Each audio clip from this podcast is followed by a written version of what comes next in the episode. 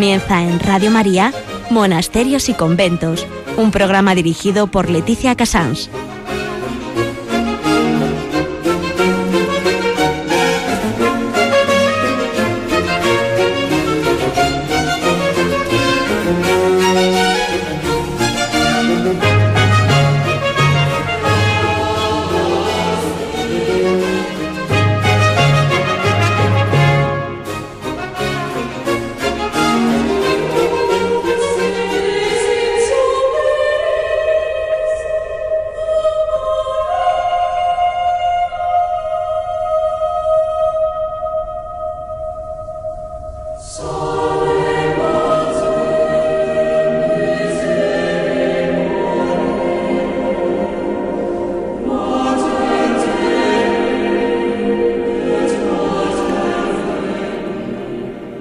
Buenos días a todos nuestros oyentes. Estamos hoy en monasterios y conventos. Como pueden comprender todos ustedes, hoy va a ser un programa un poco especial. Ya saben que Paloma Gómez Borrero eh, ha sido mi gran, mi gran apoyo para este programa. Eh, ella siempre tuvo un alma oculta, un amor oculto que nunca hizo especial alarde, pero ahí estaba, a los contemplativos de España. Y hoy vamos a hacer un programa especial sobre ella y su relación poco famosa con los distintos monasterios de España. Eh, al principio vamos a hablar sobre su devoción a la Virgen de la Teja y su presencia con las clarisas de Villarrobledo. En segundo lugar, vamos a hablar de su viaje a las concepcionistas franciscanas de Guadalajara y su especial devoción por Sor Patrocinio y Nuestra Señora del Olvido. En tercer lugar, vamos a hablar de Paloma y su relación inmensa, que es muy difícil para mí de resumir, pero ustedes la van a entender muy bien, con Nuestra Señora del Carmen, con el Carmelo y lo muchísimo que luchó para el quinto centenario de Santa Teresa. En este va a ser el, programa de hoy, que yo creo que realmente mm, nos va a saber a poco a todos, pero siempre que ustedes me lo pidan, podré meter alguna frase de Paloma, alguna anécdota de Paloma, porque las tenemos guardadas Radio María, mm, aparte de mi, pobre memoria. Este eh, es un poco el resumen de hoy, el sumario de todo lo que hoy mm, quería comentarles, lunes 27 de marzo.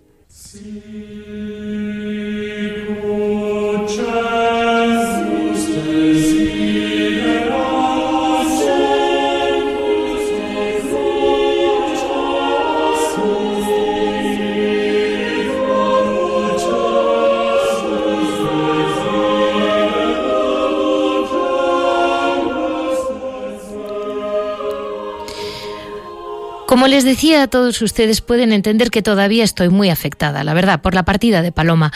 Eh, yo sé que muchos de ustedes me han escrito en muchas ocasiones pidiéndome frases de ella, eh, contactos con ella, eh, y yo creo que ella desde luego se lo merece. Fue una persona, a mí me pareció siempre increíblemente generosa, siendo ya, pues, la, vamos a decir, una periodista famosa, profesional, reconocida y archirreconocida, como ella siempre colaboró, por eso llamamos a su apartado siempre Fidelis, porque es que nunca jamás fallaba. He hablado con ella en aeropuertos, en la playa, en un restaurante, en una puerta de una iglesia, en un evento con un papa.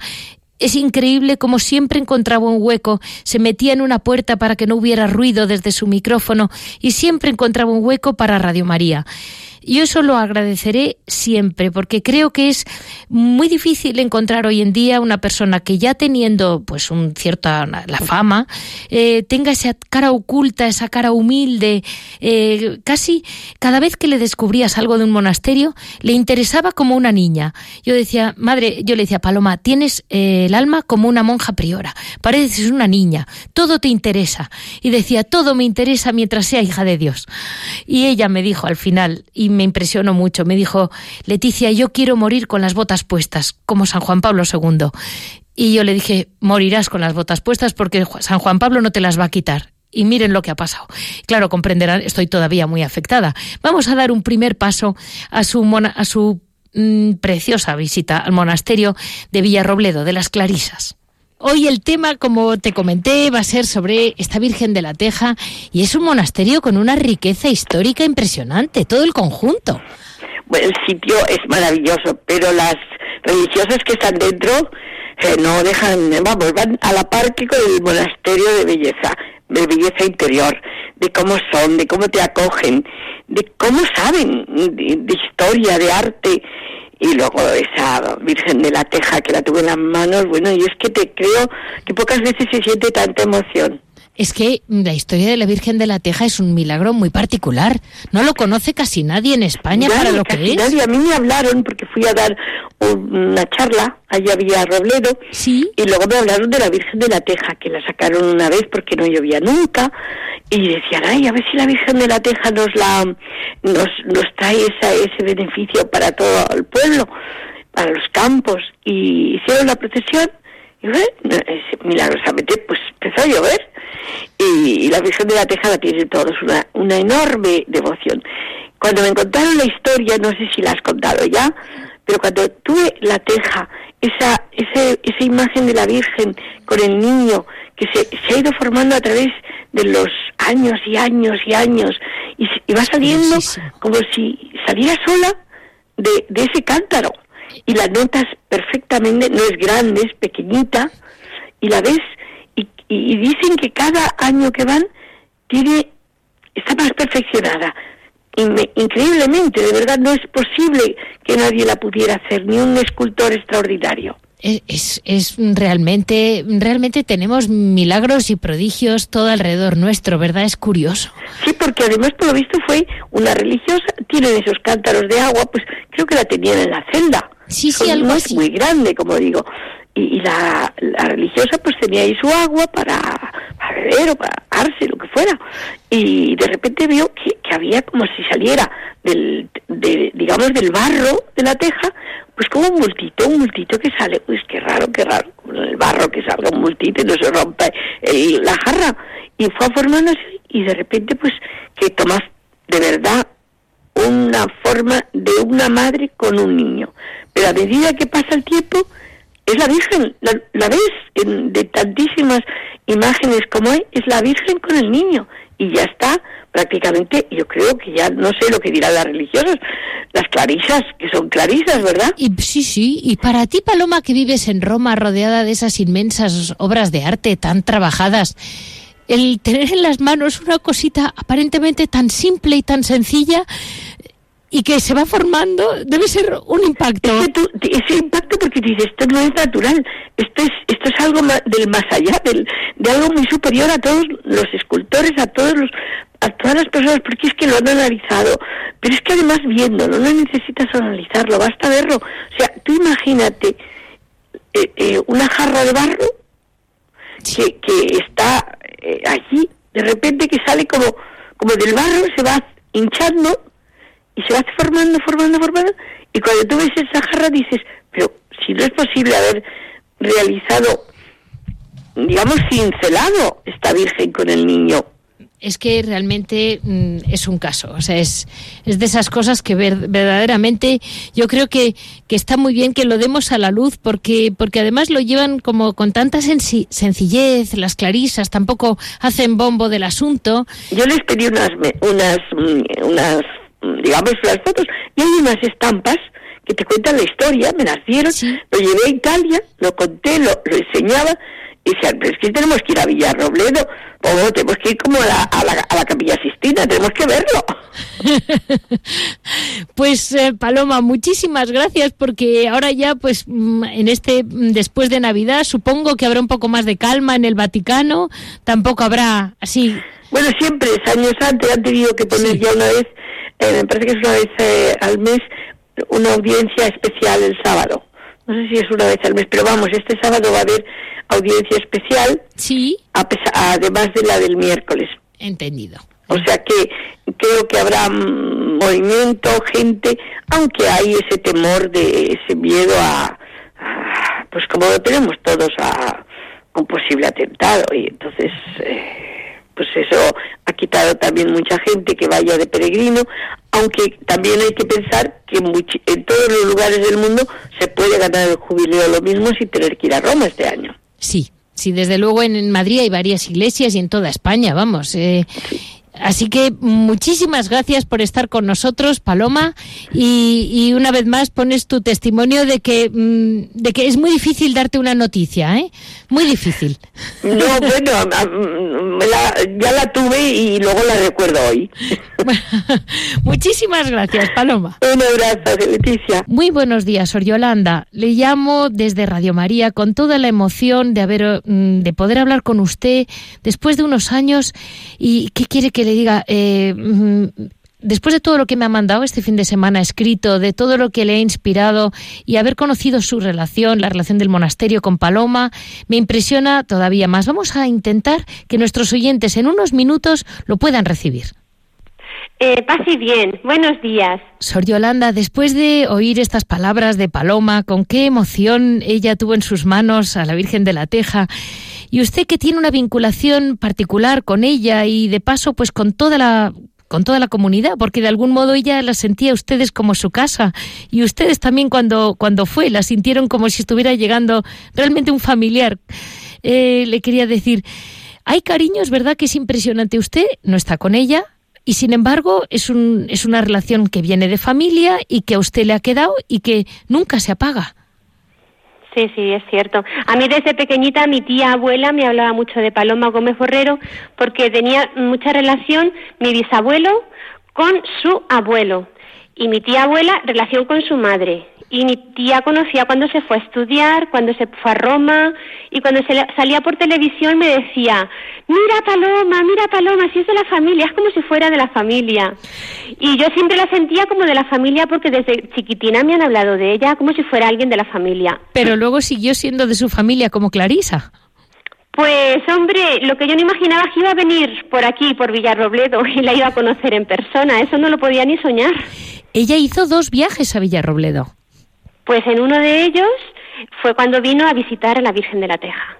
Y vino es profeso porque un compañero de ella, que era periodista y sobrino de eh, periodista y compositor, le habló de que había una aparición de la Virgen en Villarrobledo y le faltó tiempo para venir. Dijo, no, no puedo dejar de ir a ver a la Virgen. Es que ella tenía una gran devoción a la Virgen y cuando se enteró tenía, le hizo muchísima ilusión porque ella también fue con el padre, con el Papa Juan Pablo II. Sí, se le, llevó al Papa Juan Pablo II la imagen de la, de la Virgen de la Teja, estampas de la Virgen de la Teja, y el Papa decía, qué humildad tiene la Virgen para elegir el barro de una teja, lo más humilde y más sencillo de la tierra, para manifestar su grandeza, su gloria y su poder. Se quedó el Papa admiradísimo de, de la creatividad de la Virgen. Yo le diré una cosa, es que Paloma de alguna manera siempre hablaba mucho de las clarisas y los franciscanos, tenía una devoción enorme a su sencillez, casi hasta su ingenuidad. Ella quería en muchos momentos ser como una niña, decía ella, como ustedes, y, siempre la sintieron, yo creo que como, como una niña con ustedes. Con nosotras como si toda la vida hubiera estado aquí en el convento con nosotras. Además que eh, puedo leer lo que nos dejó escrito en el libro de visitas. Pasamos con ella como una hora, una hora y media. Como si nos conociéramos de siempre, ella con una sencillez, con un candor, con, con una, no sé, muy, muy cercana, muy asequible, muy hermana. encima ella nos escribe en el libro de visitas, dice. Sí. Estando en este lugar tan santo, donde se respira alegría y paz, se imagina uno mejor la maravilla que debe ser el cielo. Gracias por estos momentos que nos han regalado hoy, Paloma. Come Forrero, así se afirmó.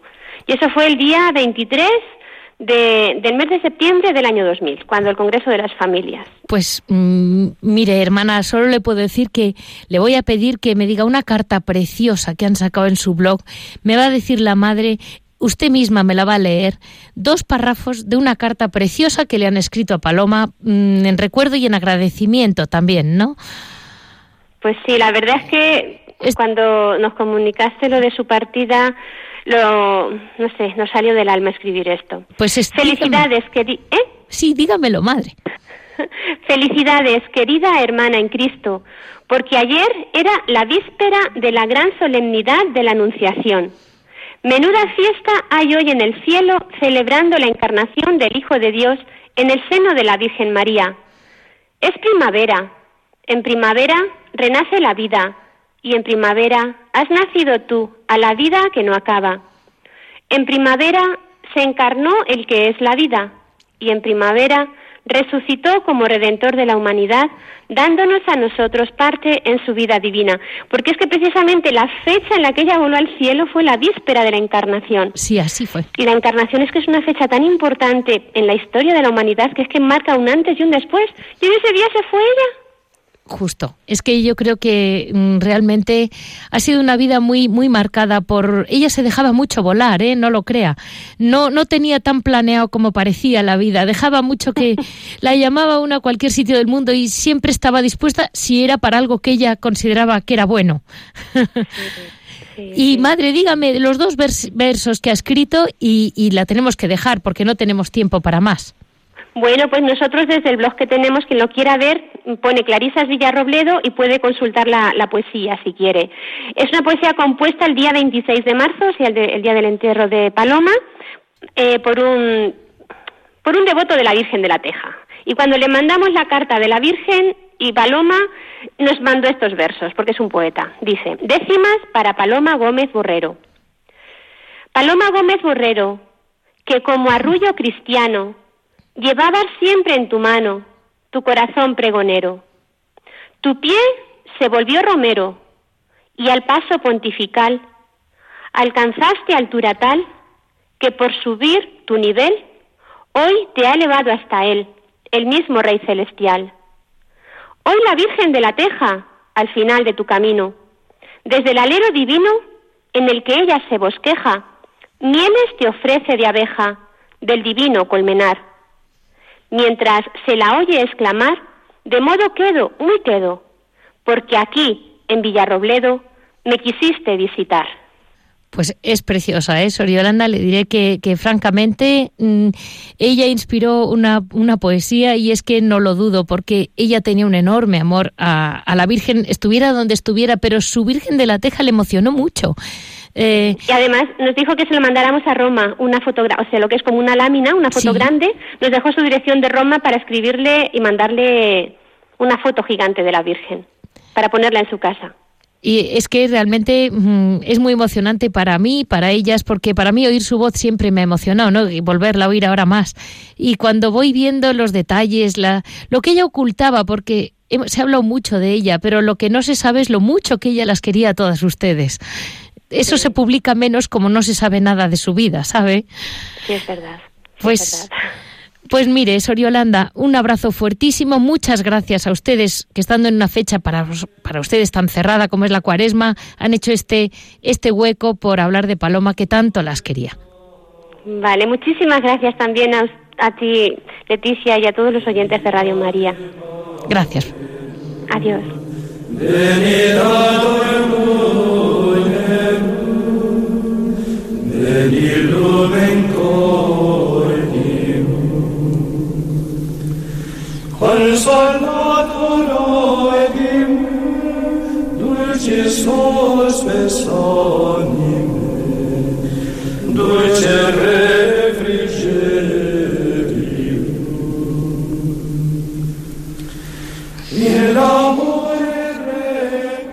Vamos a hablar de un segundo mm, viaje, vamos a llamarlo así, de Paloma, mm, que fue cuando me acompañó eh, con el programa, al monasterio de las Concepcionistas Franciscanas de Guadalajara.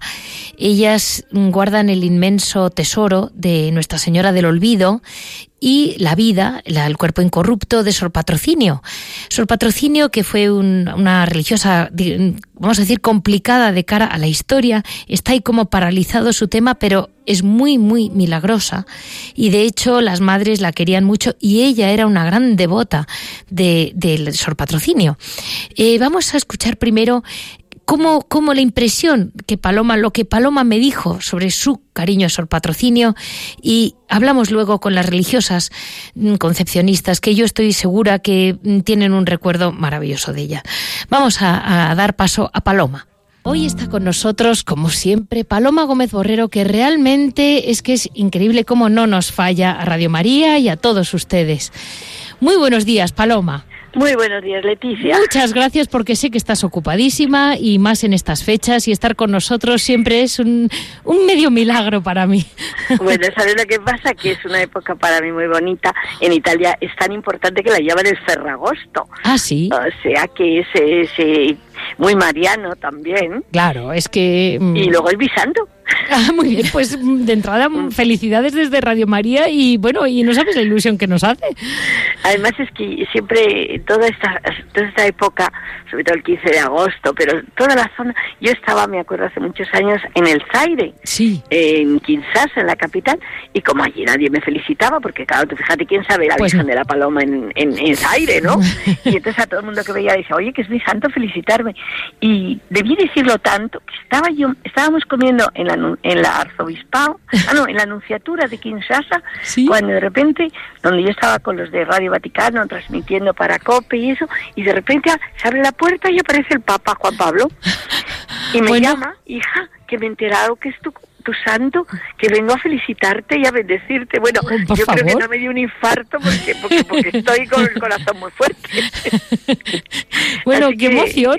verdad, pues la verdad es que fue un, un santo y, y Lo- un, lo recordarás. y, una, y un recuerdo imborrable. Claro, claro, lo tendrás para toda la vida. Pues mira, esa paloma maravillosa que ahí está, esa, esa, mm, esta señora que hoy hemos estado hablando, Paloma, sobre mm, Sor Patrocinio, aquella mujer llagada que conocemos poco porque estuvo tan implicada o la implicaron en política con Isabel II, que su cuerpo está en Guadalajara. Y tú estuviste con las hermanas hace un tiempo haciendo el, el pregón, que ellas te recuerdan muy bien. Y, Bueno, es que para mí, eh, primero fue un pregón mariano, Sí, como son claro. ellas. Y claro, pues era muy fácil para mí poder contar cosas de la Virgen, cosas ligadas también mm, con, con los papas, porque Claro. claro. yo siempre los pregones digo, bueno, yo tengo que contaros de lo que sé más y de lo que he vivido más. Claro, claro. Pero claro, es tan fácil poder unir a María, a la Virgen, en todas las circunstancias de nuestras vidas, que, que fue facilísimo. Pero sobre todo para, para mí, Sor Patrocinio es como alguien muy cercano en casa. Porque tía María, bueno, Sí. tía María la llamamos tía María, pero era como mi bisabuela. Sí, Y había sido muy, muy amiga de Sor Patrocinio. Y se escribieron muchas cartas, la tía María eh, y Sor Patrocinio. Creo que cartas que mamá, cuando ya se murió la, mm, mi tía María, fue a ver los papeles para ver lo que había que, Sí. que tirar y que guardar y tal. Y leyó las cartas de Sor Patrocinio y le parecieron tan importantes y sobre todo que podían cambiar tantos momentos de la historia de la época de Isabel II, porque Sí. fue su confidente, fue una mujer de, un, de una inteligencia y unos consejos que daba extraordinarios. Mamá tuvo miedo de que, de que aquello pudiera salir a la luz, siendo tan personal entre Sor Patrocinio y Tía María, que las quemó. Y luego se arrepintió toda la vida, diciendo, ¿cómo he podido quemar ese tesoro, ese tesoro de la historia de España? Es que realmente no sabemos nada de ella y es impresionante los consejos que ella debió de dar. Tenía razón tu madre, yo tendría miedo. Porque es que... Mamá tuvo miedo y se arrepintió luego, pero dice que eran mm, unas cartas tan extraordinarias, tan bien escritas y tan, mm, digamos, de, de un, como de una estadista en la que, mm, vamos, primicia sobre todo el bien de- del pueblo, el- la moral, los valores, debía ser algo mm, muy importante que ella, desde, desde su convento, mandaba a nada menos que a la reina Isabel II. Es que Y ella, le decía todo lo que Sí, sí. quería y creía que debía decirle. ella debía de tener mucha confianza con ellas. Mm, mm, Porque, La reina o mi tía. pobrecita, pobrecita, mm, pobre mujer. Desde tan bueno, la jovencita, verdad es que reina. Isabel II debió ser una mujer muy desgraciada. Muy. Una mujer que seguramente encontró en su patrocinio esa madre que nunca Tuvo. la así. tuvo. Y una persona a la que decías, todo lo que me aconseja, todo lo que me dice, todo es para el bien, no solo mío, sino del pueblo al que estoy gobernando. Entre ella y San Antonio María Claret, que según los catalanes se santificó confesando a la Virgen, a la Reina, Pues yo no me extrañaría nada, yo no la conocía la reina, pero las cosas que se saben de ella es como para que te santifiquen en vida el que está al lado. Ahí tenemos a Santa María Claret, que desde luego... pero de todas maneras es un personaje yo que yo creo que todavía no se ha hecho bien la historia, su historia personal, porque aparte de eso era una mujer extraordinaria, muy poco entendida, muy muy temida. Sí, sí. Y sin ver en ella lo que realmente era eh, un personaje, un personaje que, que podía haber, mm, yo creo, marcado hasta un punto de tenerla que estudiar en las historias, en la historia de la época, que no se estudia, no, queda en su convento y la conocen pocos, pero creo que sería de verdad digno de que grandes historiadores la, mm, profundizaran sobre ella. Pues después de lo poquito que hemos podido hablar hoy con las hermanas y ya confirmado, digamos, por ti que conocías la historia y que me lo confirmas desde un punto de vista, pues eso, la historia de España, animo a todos nuestros oyentes a seguir adelante investigando un poco mejor la vida mm, de Sor Patrocinio, que es, como tú dices, podía marcar la historia de España.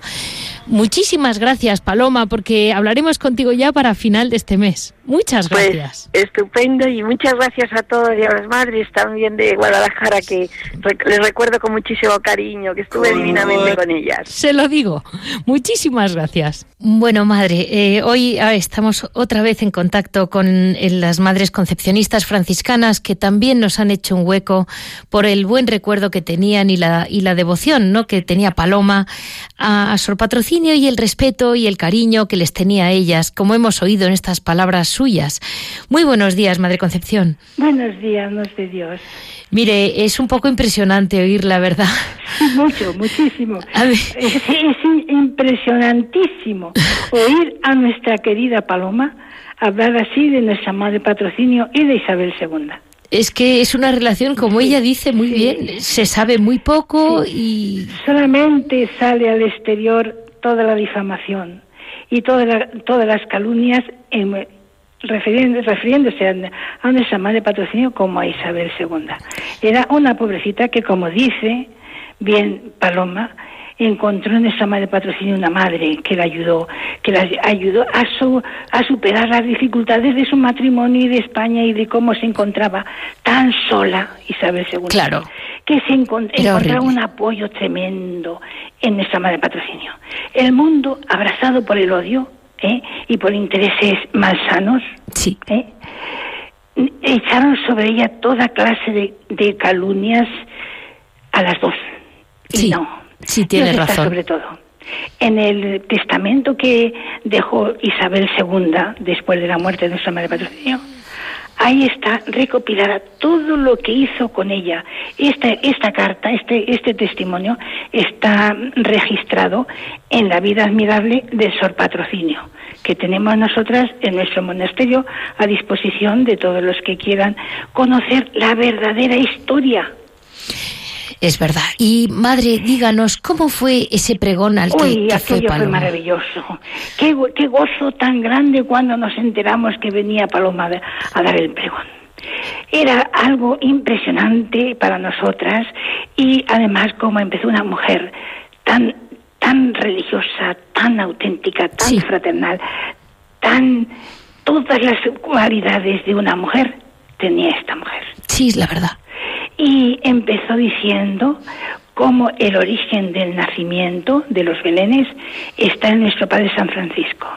En, en las montañas de Grecio, como hizo él el primer nacimiento, encargó a un señor muy, muy piadoso que le preparara todo lo necesario en los animalitos, el pesebre, y allí celebró la primera Navidad con sus frailes.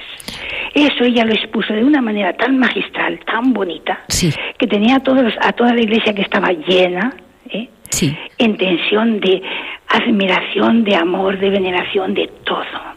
Luego, de, luego descendió a, su vivencia con los papas, su vivencia de cómo ella vivía, y, es un fraternal, familiar, cercano a todos, cómo te había que celebrar la Navidad, como nuestro Padre San Francisco. Con bueno, fue un, un pregón impresionante.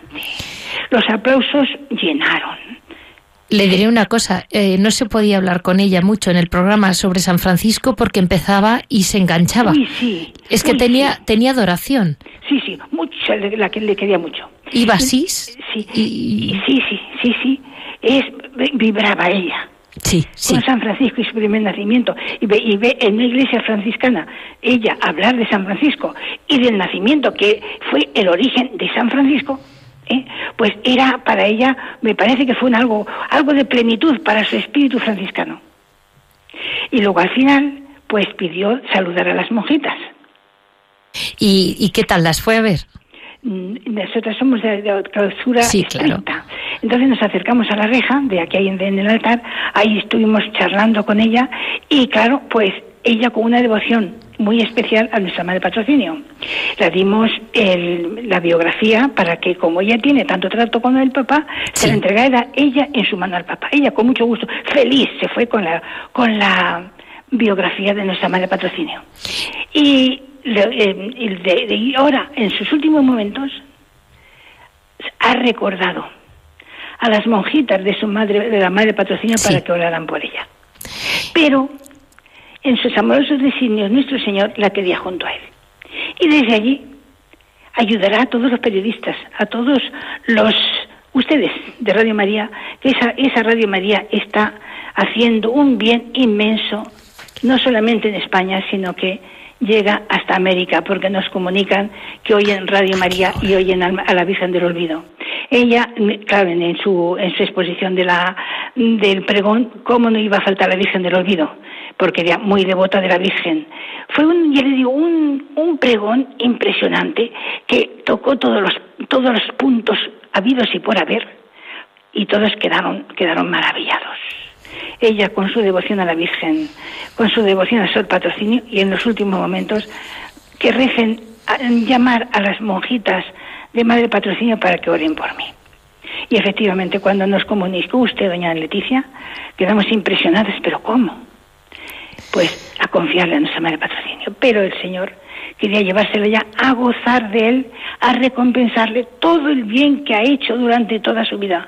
Porque ha, puesto, ha sido una luz en medio de las tinieblas del mundo. Ha transmitido alegría, ha transmitido paz, ha, ha transmitido optimismo. Una, una, un completo ángel de Dios en carne humana. Ha sido Doña Paloma. Pues muchísimas gracias porque mire, madre, a mí lo que me hace ilusión es que nuestros oyentes de Radio María capten como ella mm, hacía menos ostentación, a lo mejor solamente la vieron ese día eh, los que estaban en la iglesia, ustedes y, y- y poco más. Y sin embargo, eh, como ella vivía un- con tanta intensidad su amor a la Virgen, su devoción a la iglesia. Y, y Sor Patrocinio a ella le impactaba mucho también porque aparte de una cierta recuerdo familiar, es que yo creo que le, le- le admiraba sus, mm, sus consejos de Estado, entre comillas, porque claro, quien está cerca del Papa entiende lo difícil que es gobernar Sí, y gobernar con buena intención y, y desear el bien siempre, eh, desgraciadamente no es tan común. Y cuando yo la veía a ella como periodista ser famosa haciendo el bien, yo decía, eso es lo que yo quiero. Que todos los periodistas sean famosos por decir cosas buenas y desear el bien. ¿sí? es que tienen, tienen una misión súper extraordinaria. Pues desde luego Paloma mm, hizo todo lo que pudo. Ella llegó, llegó al tope, ya no más. Y ya Pues- yo llegó a ese tope, a esa, ese tope, hija, vente conmigo a gozar que ya has cumplido tu misión. Ahora nos ha dejado a todos el recuerdo. Y ahora recordarla y sus consejos, su vida, en lo que sea posible, imitar. Pues así, así nos vamos a quedar, madre. Muchísimas gracias por estar con nosotros. Sí, y la Santísima Virgen, nuestra Madre Patrocinio, a todos los oyentes, Sí. les concedan todas las gracias que necesitan para su bienestar temporal y eterno. Y nuestra Madre Patrocinio, gracias a Dios, su proceso está llegando al final de su carrera también. Y te hace unos milagros maravillosos. Y claro, pues también tiene sus perseguidores, porque ya le dijo la Santísima Virgen, serás perseguida en vida y después de muerta. Y eso lo estamos viviendo nosotras, pero con alegría y con, con plena esperanza. Por supuesto. Pues muchísimas gracias a nuestras concepcionistas franciscanas de Guadalajara, que son un fuego más de los que se ven desde el cielo, aunque poco desde la tierra, pero el cielo lo ve. Espero. Muchas gracias, madre. Bueno, igualmente. Adiós, adiós.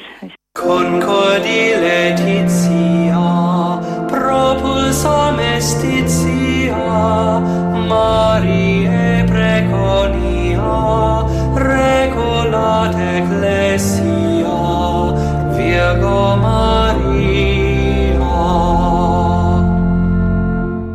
Quae felici gaudio resurgente dor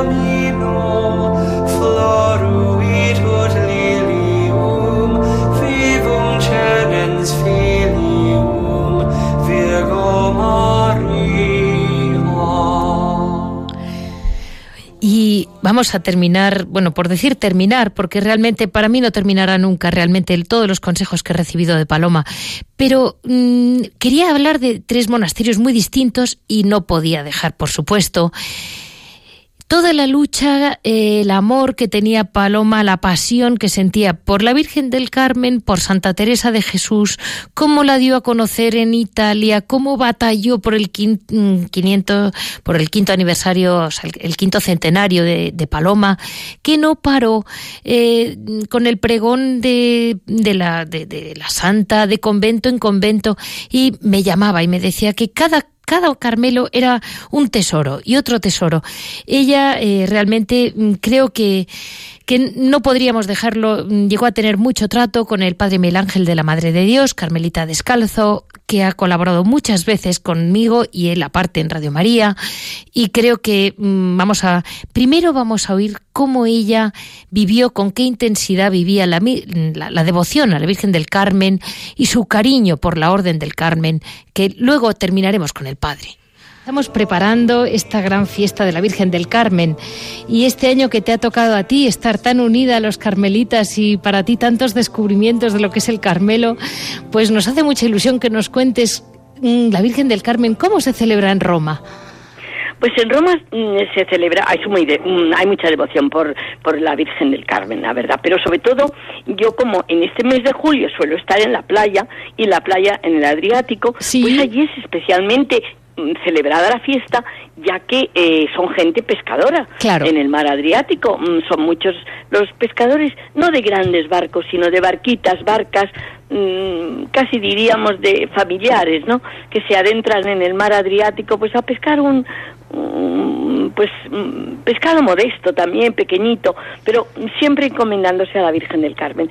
Y entonces es el día que van con sus barcas, con muchos llevan la imagen de la Virgen, otros llevan flores que tiran al mar.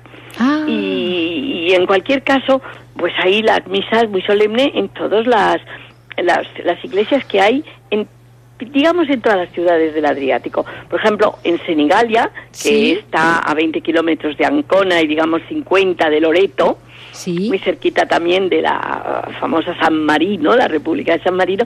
Bueno, pues allí hay una, una iglesia que se llama, como en casi todos los sitios, se llama Nuestra Señora del Carmen, ¿eh? Y, y entonces, no te digo cómo está la iglesia, ese día todo el día abierta, gente que va, que entra, que reza, llena de flores. En fin, la Virgen del Carmen, en zonas donde hay mar, Sí. siempre, porque es la patrona de los marineros. Sí, sí, claro. Entonces es, es muy querida, hay muchísima devoción y mucha gente se llama en hombre y en mujer Carmine. O sea, Carmen. que también existe mucho en, en El Italia. hombre, sí, eh, se llama Carmine o Carmela también, eh, si es mujer, pero Sí. Carmine hombre también, porque como te digo, es una devoción muy arraigada que viene de siempre, porque hay que remontarse a siglos para recordar a la- a- al Carmelo, a la, a la Virgen del, Car- del Carmen. ¿no? Claro. Y, Y, luego y- me encanta pensar, Sí. yo siempre me, me- cuando he descubierto que el, el hábito de las carmelitas pues está inspirado en el escapulario de, de la Virgen, sí, ese sí, blanco sí. y marrón, Sí. porque hasta que Madre Teresa decide que se pongan el sayal y un hábito todas iguales, cada una iba como quería. Pero ¿en quién se inspira? Pues se inspira en el escapulario de la Virgen del Carmen. A mí eso me encanta. Es que es muy bonita la Virgen del Carmen como, como imagen, en general. Es bonita, es como como muy materna, muy muy Sí. tierna, muy Sí, no sí. sé, te da una, unas ganas de, de, de ten- de que deje al niño Jesús un ratito y tú te pongas en su lado y que te coja también a ti en brazos. Y en el, el- el Papa Francisco tiene muchas amigas carmelitas, si no me equivoco. Sí, sí las tiene. Y luego ha hecho, digamos, una sorpresa el otro día, porque en todos los mm, pontificados eh, hay la moneda, que es siempre la moneda normal, la moneda italiana, la moneda, en estos casos ahora ya es europea, ¿no? El euro. Sí, Y, y hay un convenio, un acuerdo con la República Italiana que eh, la Casa de la Moneda mm, eh, hay- hace una serie de monedas sí. que se entregan a la, al Estado italiano, al Estado mm, de, de la Santa Sede, al Estado Vaticano. Sí, Entonces son eh, mo- monedas que suele ser un euro, dos euros. Eh, bueno, las monedas, eh, lo que son moneda, no Sí. papel. Y, y este año, pues había que hacer las monedas, acuñarlas con el retrato del pontífice, del pontificado, ¿no? En este caso Sí. sería Papa Francisco. Y luego la, la Basílica de San Pedro o las armas, digamos el escudo pontificio, depende, ¿no? Pero siempre el retrato del Papa. Y eh, eh, Papa Francisco ha decidido que en lugar de ser su retrato, el que esté en la moneda acuñada sea Santa Teresa de Jesús, por el centenario. uy, pues eso habrá sido una sorpresa.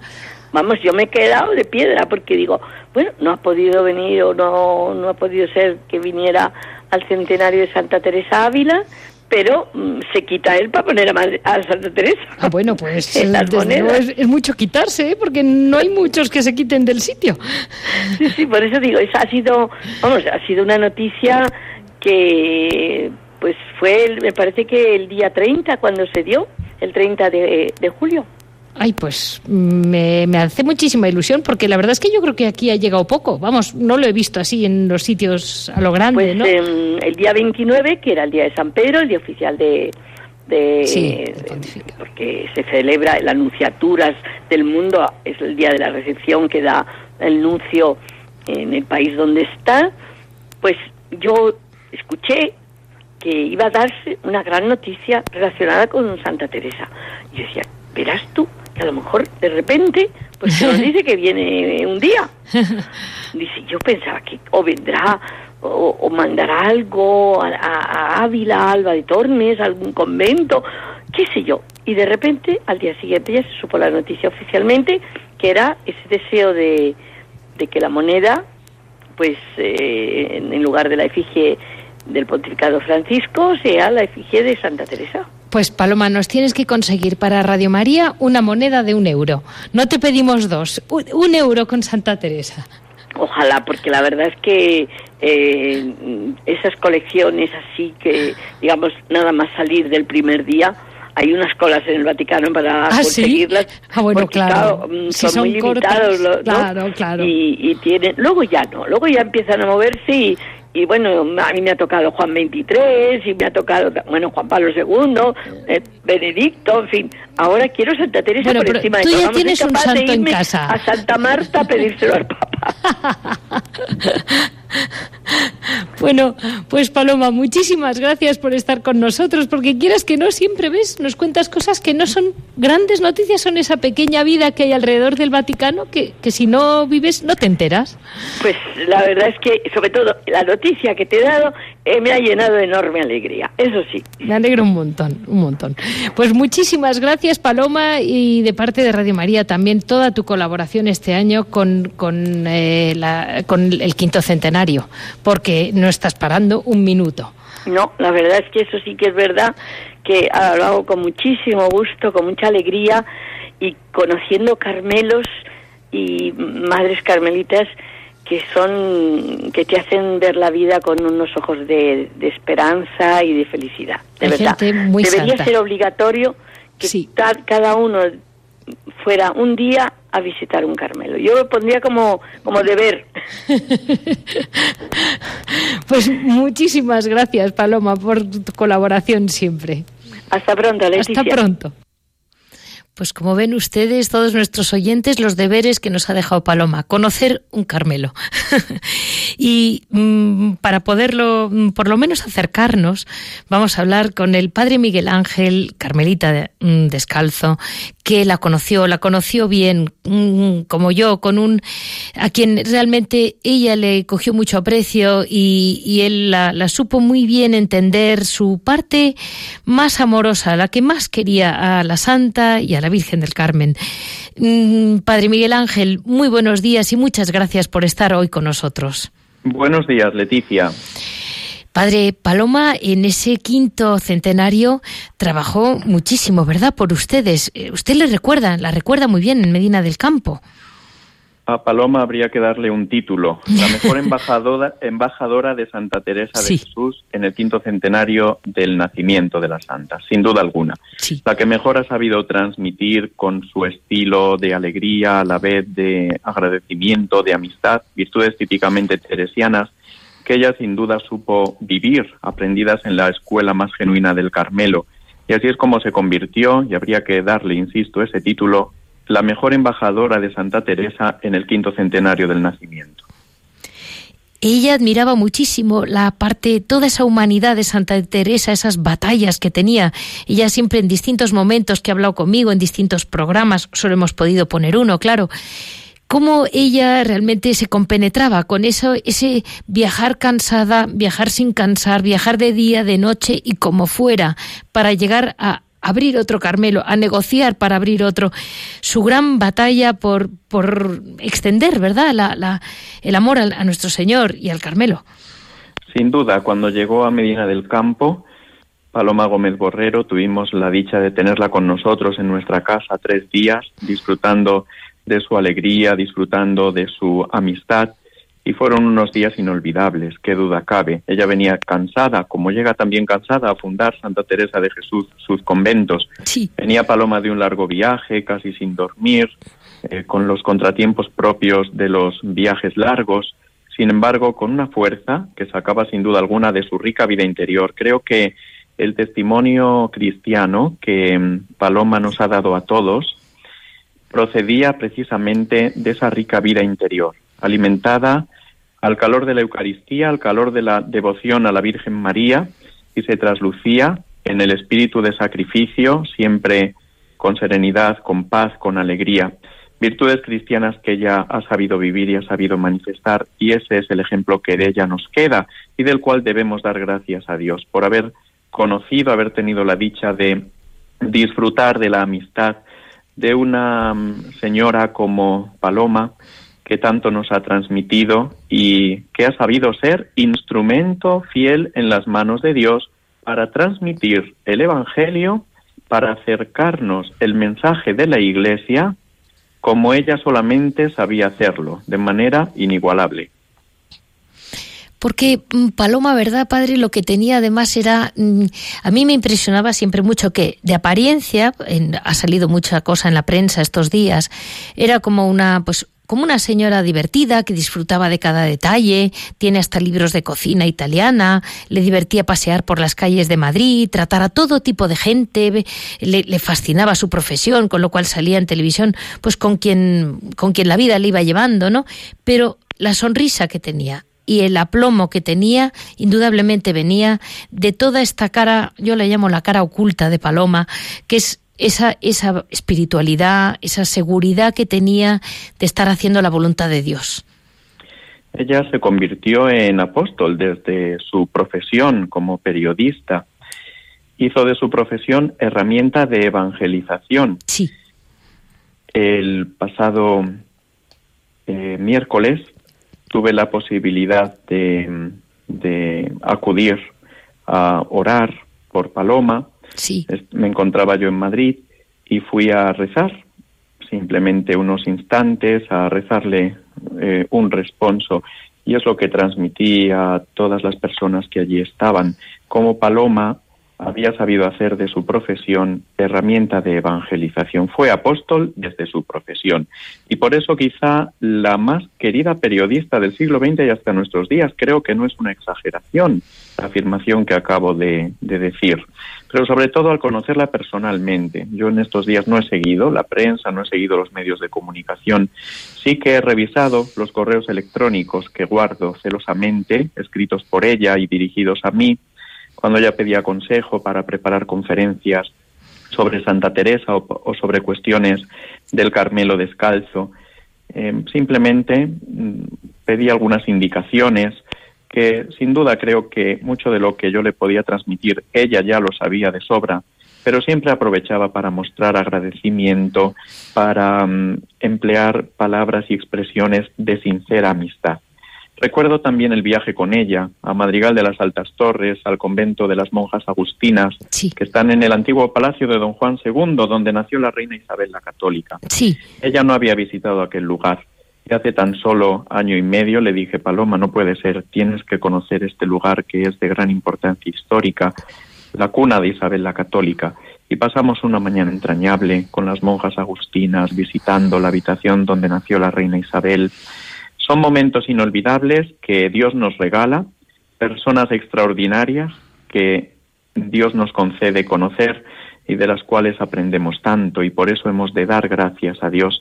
Son personas que son únicas. Paloma era Paloma, era ella, es irrepetible y debemos dar gracias a Dios por su vida de fe, por su testimonio cristiano, por su entrega, por su sacrificio en todo momento. Sin duda, en la escuela del Evangelio es donde ella aprendió a ser lo que ha sido y a transmitir lo que nos ha transmitido. Ese amor a todos, esa alegría, esa sonrisa, como muy bien recordaba usted, mm, y así es como ella supo evangelizar. Desde la sonrisa ejerció el Evangelio de la sonrisa y así es como también todos nosotros debemos anunciar a Jesucristo como ella. Yo solamente querría recordarles y hacerles, bueno, pensar una vez más con nuestros oyentes. Paloma eh, trabajó conmigo porque de algún modo pues interrumpía mm, su, su, su muchísima actividad por colaborar conmigo en este programa y fue voluntaria. Eh, eso querría que la gente tuviera claro que una persona que podía haber estado, podía haber exigido tanto o simplemente haber dicho que estaba ocupada, no tenía por qué decir mm, que sí a todo. Y cómo ella eh, trabajó como voluntaria. Me acuerdo una vez eh, aquí en a los voluntarios de Radio María nos decía, Monseñor Munilla nos dio un buen repaso de lo que es ser un voluntario, ese saber trabajar no remunerado por dinero, que es una cosa que hoy en día mm, apenas se entiende, pero al mismo tiempo con un compromiso igual, igual, que no solo el dinero implica compromiso. Y a mí me impresionó de Paloma porque ella decía, no, no, no, tú no te preocupes que me llamas, aunque yo no estoy, mira, estoy de viaje, no sé dónde, pero voy. Eh, ¿Qué monjas son? Dime. Eh, yo estuve con ellas una vez y siempre encontraba su compromiso, tenía también un sentido muy firme yo le encontraba una humildad que no era normal. Eh, la humildad con que escuchaba cada pequeña noticia. Como usted me dice que a usted le, pedía consejo, a mí me decía, y, estas monjas tal, y, quería saber más, y quería saber, nunca, le, nunca sabía bastante, ¿verdad, padre? Era extraordinaria, por eso logró organizar un recital poético y musical sobre Santa Teresa de Jesús, ha recorrido tantas ciudades y pueblos de España. Por ejemplo, ha llegado a mm, ciudades grandes como Madrid o Barcelona y también a pueblos pequeñitos de Castilla de 300 habitantes, donde también fue llamada por un pobre párroco y ella acudía, igual que iba a los grandes escenarios, también a los pequeños salones parroquiales con su recital, con Luis Santana, como barítono y Antonio López como pianista, como embajadora de Santa Teresa, como he dicho anteriormente. Es como ella sabía tratar absolutamente con todos. No buscaba su propio timbre de gloria, sino trabajar por Dios, por la Iglesia y por los demás. Es lo que a ella le movía. Hay un dicho sobre Paloma que estaba muy extendido, parece ser, entre los periodistas, pero también entre los eclesiásticos. Llama a Paloma que ella te ayuda. Esta frase era, era muy recurrente. Cualquier cuestión, cualquier eh, ayuda que se necesitase de Paloma, llama a Paloma que ella te ayuda. Todos, tanto eh, desde el periodismo como dentro de la iglesia también, porque eran muchos años, mucha experiencia la de Paloma Gómez Borrero, y, y, esta frase creo que describe muy bien a Paloma. Llama a Paloma que ella te ayuda. Y ahora, Paloma, queremos seguirte llamando, llamar a la puerta del cielo para que tú intercedas por nosotros ante el trono de Dios. Confiamos que estás gozando de Él. Y creo que no es exagerar, creo que no es mucho decir, no resultaría extraño, sino creo que consecuencia lógica de su vida cristiana atención a lo que voy a afirmar, no resultaría extraño que se iniciase su proceso de beatificación. Pues con ese así nos quedamos un poco conmovidos, padre, porque la verdad un poco conmovidos y muchísimas gracias por su testimonio, porque yo sé que usted, eh, ella le quería muchísimo y le tenía muy próximo y a partir de aquel año que compartieron el amor a Santa Teresa, casi codo con codo los dos, eh, y que tantísimo le enriqueció a ella también, porque ella se iba enamorando, enamorando, enamorando de Santa Teresa y su obra. Muchísimas gracias, Padre Miguel. Gracias a usted, Leticia. Una última consideración. Era conmovedor el pasado sábado en el tanatorio ver su féretro y al lado un precioso cuadro del Papa Juan Pablo II. Fueron grandes amigos en la tierra y confiamos que también ahora se ha estrechado esa amistad en la presencia de Dios en el cielo. Seguro. Muchísimas gracias, Padre. Gracias a usted. Pues este ha sido nuestro programa de hoy. La verdad es que yo, le, yo con toda eh, la emoción que realmente supone oírla y repasar, tengo guardados mensajes de ella mmm, realmente maravillosos. Desde el principio de este programa, para mí ha sido una gran maestra y, y espero saber algún día eh, retransmitirla con esa emoción con que ella retransmitía cada noticia y cada ilusión. Para mí que cada día sea el primero, como decían, y creo que Paloma me ha enseñado espero haber aprendido algo de estos años con ella. Todos ustedes la vamos a echar de menos, todos ustedes, los oyentes, Radio María, yo, todos, pero tenemos que seguir adelante y si quieren saber cualquier cosa o recuerdan algún texto de ella y quieren que se lo pase, me lo piden. Ya saben que estoy siempre con ustedes en monasterios y conventos arroba radiomaria.es. Monasterios y conventos arroba radiomaria.es. Muchísimas gracias a todos ustedes por estar siempre con nosotros y les dejamos Paloma desde el cielo, Mercedes, que empezó el programa Amiga de Paloma, y yo aquí.